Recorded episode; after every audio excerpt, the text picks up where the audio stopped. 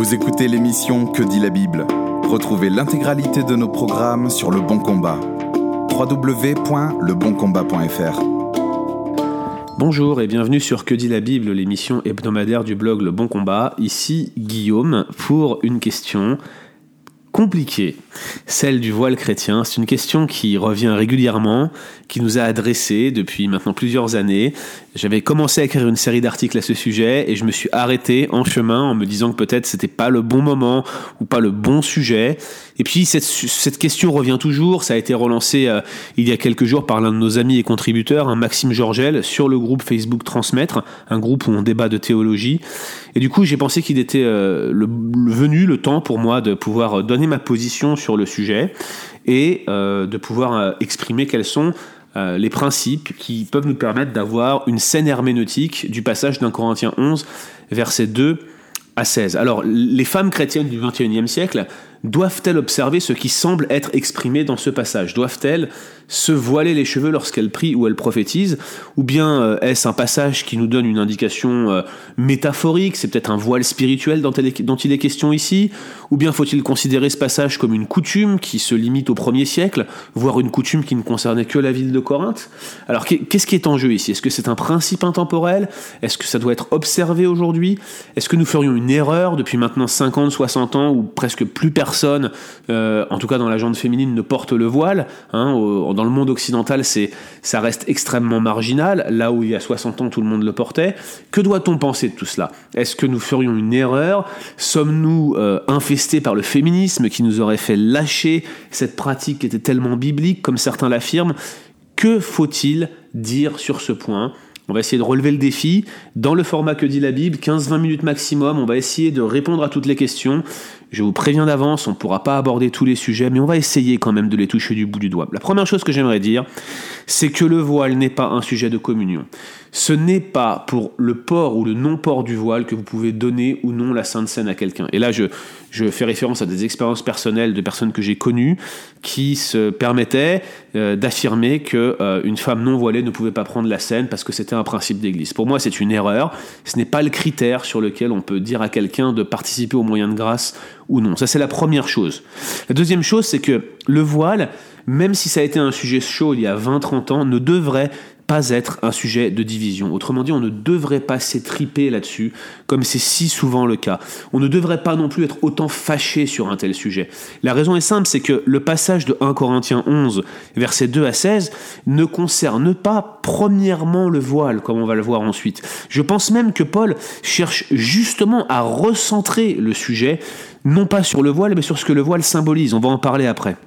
Et puis, euh, moi je pense que ce passage doit être compris euh, dans le contexte global de la lettre aux Corinthiens. Et sur cela, euh, j'aimerais m'arrêter un tout petit peu.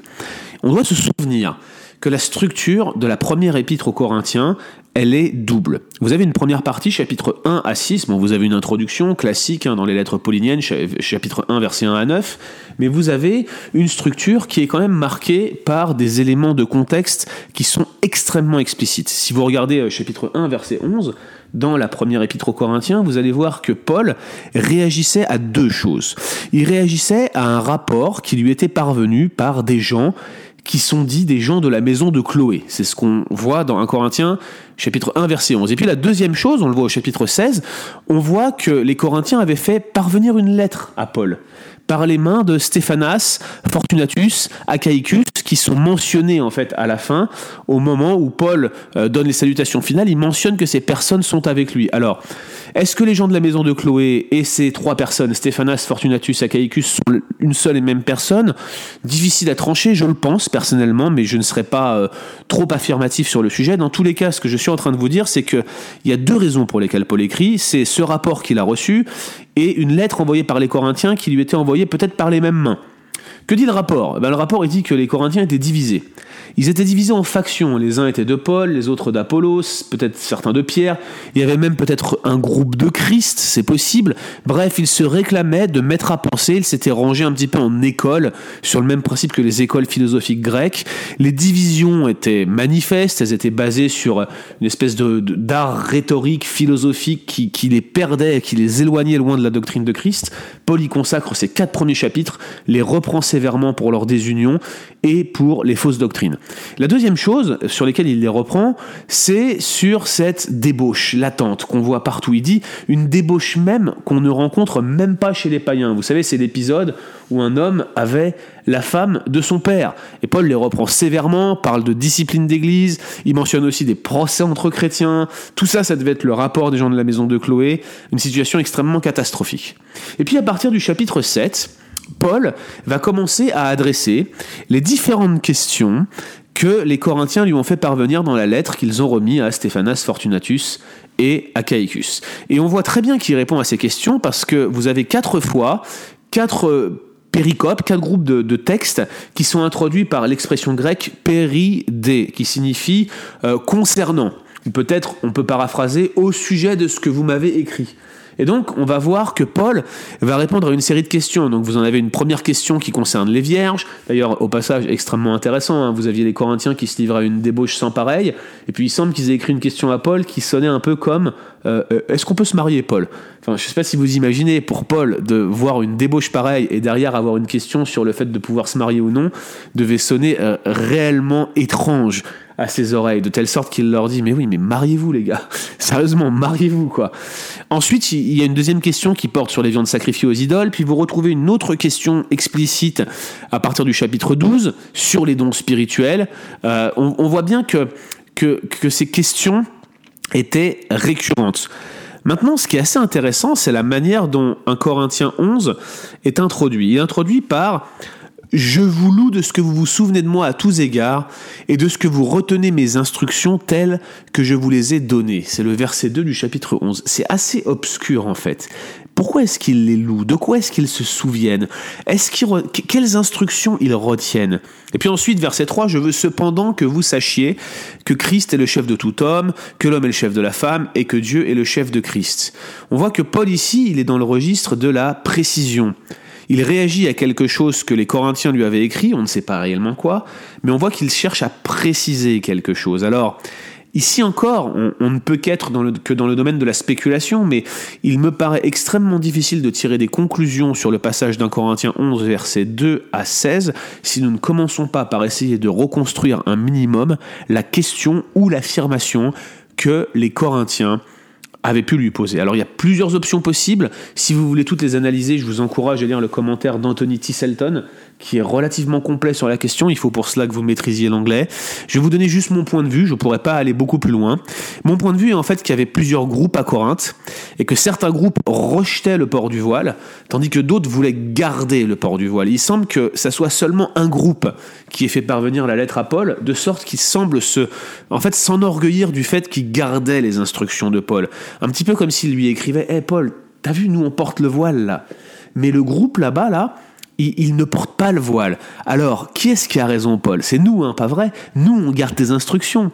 Et là, Paul leur répond, mais je, vous loue de ce que vous vous souvenez de mes instructions et de moi à tous égards. C'est bien ça. Mais est-ce que vous avez compris pourquoi je vous ai dit de faire cela? Comprenez-vous ce que vous faites? Comprenez-vous le principe qui est en jeu derrière les instructions que je vous ai donné. Et j'estime que l'intégralité du passage d'un Corinthien 11 est dépendant en fait de, de, cette précision que Paul souhaite donner à ses lecteurs. Le principe spirituel qui se trouve derrière la question du voile, c'est le principe d'autorité et de subordination qu'on euh, labellise aujourd'hui par le mot complémentarisme. Il y a une complémentarité entre les sexes, une complémentarité entre les deux personnes de la Trinité, une complémentarité entre la créature et le Créateur. Tout cela est exprimé, on le voit dès le verset 3. C'est la première chose en fait que l'on voit dans ce texte.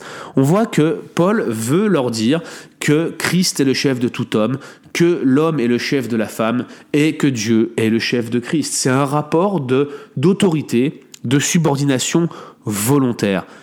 Dieu est le chef de Christ, Christ est le chef de l'homme, l'homme est le chef de la femme. C'est le principe qui est en jeu ici, et c'est le principe que Paul veut, simplement rappeler et qu'il développe dans ce passage. Alors, c'est difficile à soutenir parce qu'ici, il y a la notion de chef, et là encore, il nous faudra un podcast complet pour parler de, cette dimension euh, d'autorité, exousia, et la dimension de ce que signifie, euh, ce qui est traduit pendant la seconde par le mot chef, képhalé, c'est extrêmement débattu depuis un article de Stephen Bedell dans les années 50. Euh, est-ce qu'il faut traduire par autorité? J'estime que oui, pour exousia. Est-ce qu'il faut traduire par tête ou chef? Pour Képhalé, j'estime que oui aussi. Je pense que Wayne Grudem a fait un excellent travail de recherche et j'essaierai de vous joindre l'article à ce podcast sur ce sujet-là. Ce sont des points qui sont extrêmement débattus, mais je prends bien le, mot Képhalé comme chef ou tête et je prends bien exousia comme autorité. Mais néanmoins, euh, au-delà de, de cette perspective-là, il y a cette dimension, le principe qui se trouve derrière le voile qui est énoncé en 1 Corinthiens 11 est un principe d'autorité et de subordination. C'est le principe du complémentarisme. donc c'est la première chose que Paul veut qu'il sache. Mais, mais ensuite, il développe en fait l'application du principe. Et c'est ce qu'il dit dans ce texte. L'application du principe, en fait, c'est honorer le chef. Et de même que, que Christ honore son Père au travers de, des actes qui montrent sa subordination volontaire, qui n'écrase en rien l'égalité qu'il a avec le Père, il, il, existe en forme de Dieu, vous voyez, mais il ne cherche pas son existence en forme de Dieu comme une proie arrachée. C'est pas la position qui l'intéresse. Il est là pour obéir au Père parfaitement. Et c'est ce qu'on retrouve aussi, c'est ce que Paul demande en fait dans ce passage-là. Il leur dit, voilà, vous avez une, prérogative qui est celle de prier ou de prophétiser. Et lorsque nous prions, lorsque nous prophétisons, lorsque nous évangélisons, lorsque nous chantons, lorsque nous prêchons, lorsqu'en fait nous entrons dans une dimension d'adoration, toutes ces activités consistent à rentrer en communion avec le Dieu euh, en trois personnes en quelque sorte. Et, notre principe, c'est que pour honorer le chef, pour honorer et respecter l'ordre créationnel tel que Dieu l'a marqué, eh bien une femme doit avoir sur la tête une marque de l'autorité dont elle dépend. C'est ce que Paul veut exprimer en donnant l'application du principe. Donc le principe, c'est la complémentarité, et le voile, n'est autre que l'application de ce principe. Alors, on peut se poser la question, pourquoi un voile? Pourquoi une manifestation physique de, de, cette marque sur la tête? Eh bien, peut-être on peut répondre que ce qui se passe à l'intérieur doit se voir à l'extérieur. Et, ce, qu'est spirituellement l'Église devant Christ, en fait, doit être manifesté extérieurement et réellement. C'est peut-être ce que Paul veut exprimer ici, c'est probablement comme cela qu'il faut le comprendre, en tout cas c'est ce que l'histoire de l'interprétation a compris de ce passage. Maintenant, le but du principe n'est autre que le reflet de la gloire de Dieu. En fait, l'idée c'est que euh, au travers de la manifestation euh, de la gloire de Dieu, on va avoir cette dimension où la femme va chercher à cacher ce qu'elle est réellement au travers du voile. Qu'est-ce qu'elle est? Qu'est-ce qu'elle est la femme, nous dit le texte? Il nous dit, la femme est la gloire de l'homme. La femme est la gloire de l'homme. Elle a été créée à partir de l'homme. Elle est devenue la gloire de l'homme. Et en fait, dans cette dimension d'adoration, si le but est de manifester la gloire de Dieu, eh bien, l'homme cherchera à cacher sa gloire, pour que la gloire de Dieu soit la seule qui soit digne de louange. Là encore, il ne s'agit pas de dire il faut écraser, il faut diminuer, il faut rabaisser, mais plutôt essayer d'exprimer que la, seule gloire qui est digne d'être louée dans les moments d'adoration, dans les temps de prière ou dans les temps de prophétie à l'époque de Corinthe, c'est cette gloire divine, celle du Dieu qui s'est révélé au travers de ses actes rédempteurs, au travers de l'incarnation, au travers du salut qu'il a donné en Jésus-Christ. Alors ici, il y a ce passage qui lui aussi mériterait un podcast à lui tout seul. Pourquoi à cause des anges Pourquoi est-ce qu'elle doit avoir sur la tête une marque de l'autorité dont elle dépend? C'est un verset qui est considéré comme extrêmement difficile. Et souvent les commentateurs achoppent sur son explication et la plupart d'entre eux euh, bottent en touche, cherchent un élément contextuel euh, qu'ils ne trouvent jamais. Il me semble que le seul exemple que l'on peut trouver, à la fois dans la littérature extra-biblique, mais aussi dans la littérature biblique, c'est cette dimension des anges qui regardent l'Église. C'est ce que nous dit Éphésiens 3.10. Les dominations, les autorités dans les lieux célestes connaissent aujourd'hui, par l'Église, la sagesse infiniment variée de Dieu. Nous sommes, en tant qu'Église, sous observation. Les autorités apprennent par l'Église la sagesse infiniment variée de Dieu, de sorte que lorsqu'ils regardent l'Église et sa relation avec Christ, ils voient comment Dieu est sage. Et nous sommes mari et femme, comme les différents passages que l'on retrouve par exemple en Éphésiens 5. Lorsque vous avez un mari et sa femme, lorsque vous avez les hommes et les femmes ensemble, il y a cette dimension, cette altérité, cette complémentarité en quelque sorte, qui manifeste également ce que l'Église est avec Christ. Et en faisant cela, les autorités dans les lieux célestes, en observant l'Église, apprennent cette sagesse de Dieu. C'est à mon sens la seule explication possible sur ce passage difficile. Je n'en vois pas d'autre, en tout cas interne à la parole, et toutes les explications que j'ai trouvées par ailleurs contextuelles me paraissent extrêmement faibles. C'est un point de vue personnel, ça mériterait d'être développé, mais je vous donne ici mon avis, et il me semble que, en tout cas, l'explication entre Éphésiens 3.10 et l'explication à cause des anges me paraît aussi parfaitement justifié. Alors on en vient à, souvent l'argument qui est avancé euh, pour euh, ceux qui estiment que le voile n'est pas en réalité quelque chose de physique. En tout cas, ce n'est pas ce que Paul disait, c'est cette fameuse chevelure en guise de voile. Alors, est-ce que, que finalement Paul n'était pas en train de parler finalement d'avoir les cheveux sur la tête pour la femme et que en ayant les cheveux sur la tête et en n'ayant pas les cheveux rasés, eh bien c'était ce qui lui servait de voile. C'est ce qu'on a l'impression de, ce qui se passe en fait au verset 13 à 15. Mais pour moi, il me semble que son argumentaire à Paul, il est beaucoup plus séquencé. En fait, il, il, vous dit premièrement, il y a un principe spirituel derrière la question du voile, le complémentarisme.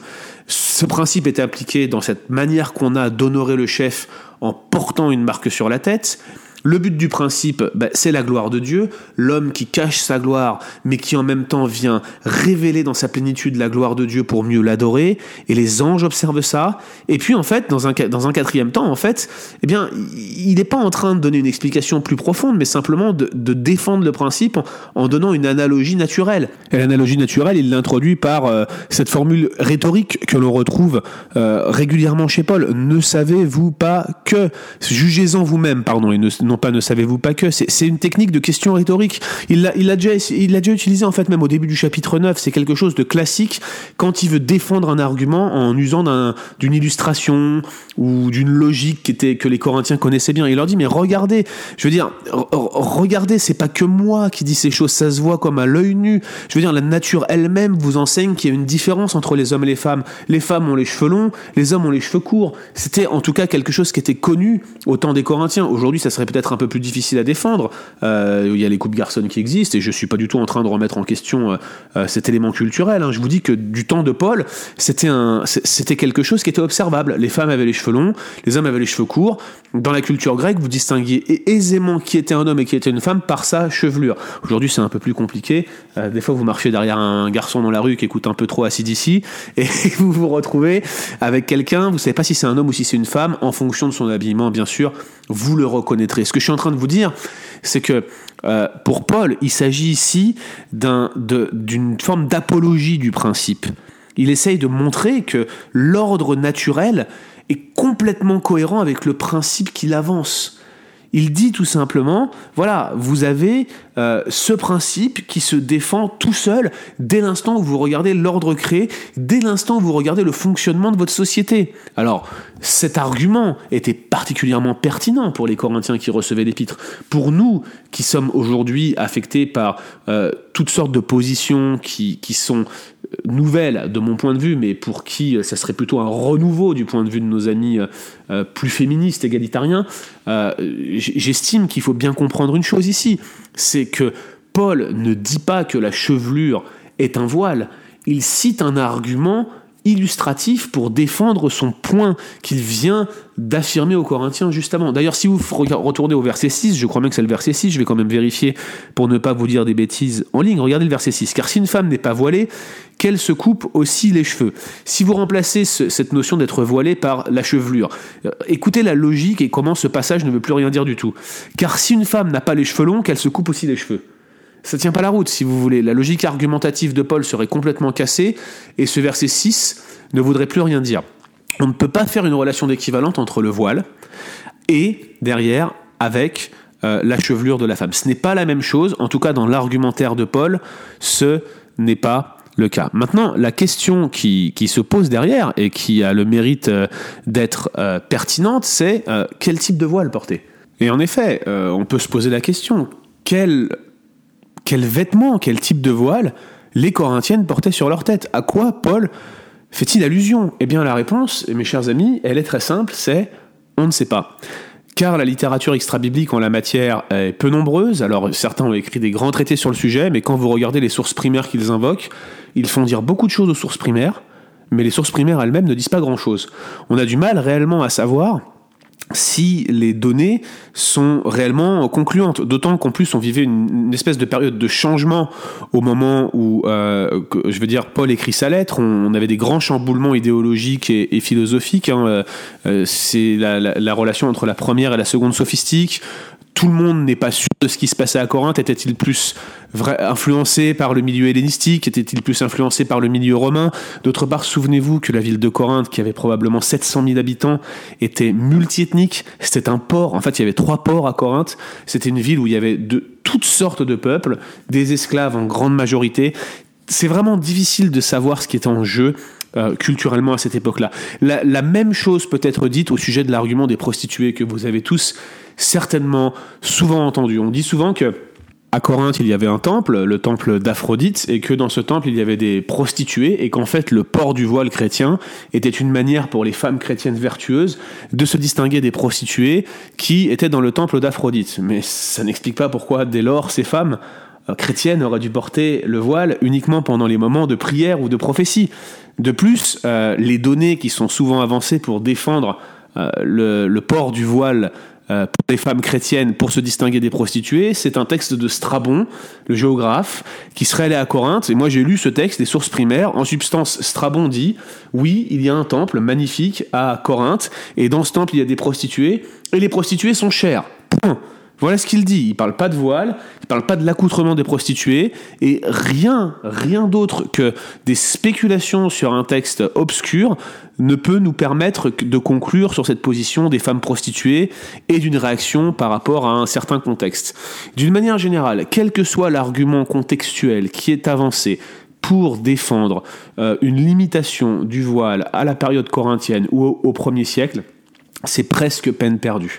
Je dis pas que ce n'est pas le cas, vous comprenez. Moi, je serais prêt à entendre un argument qui me permettrait d'en conclure que c'était la pratique de l'époque de l'Église primitive pour manifester l'ordre créationnel. Le problème, c'est que je n'ai aucun argument pour défendre cette thèse.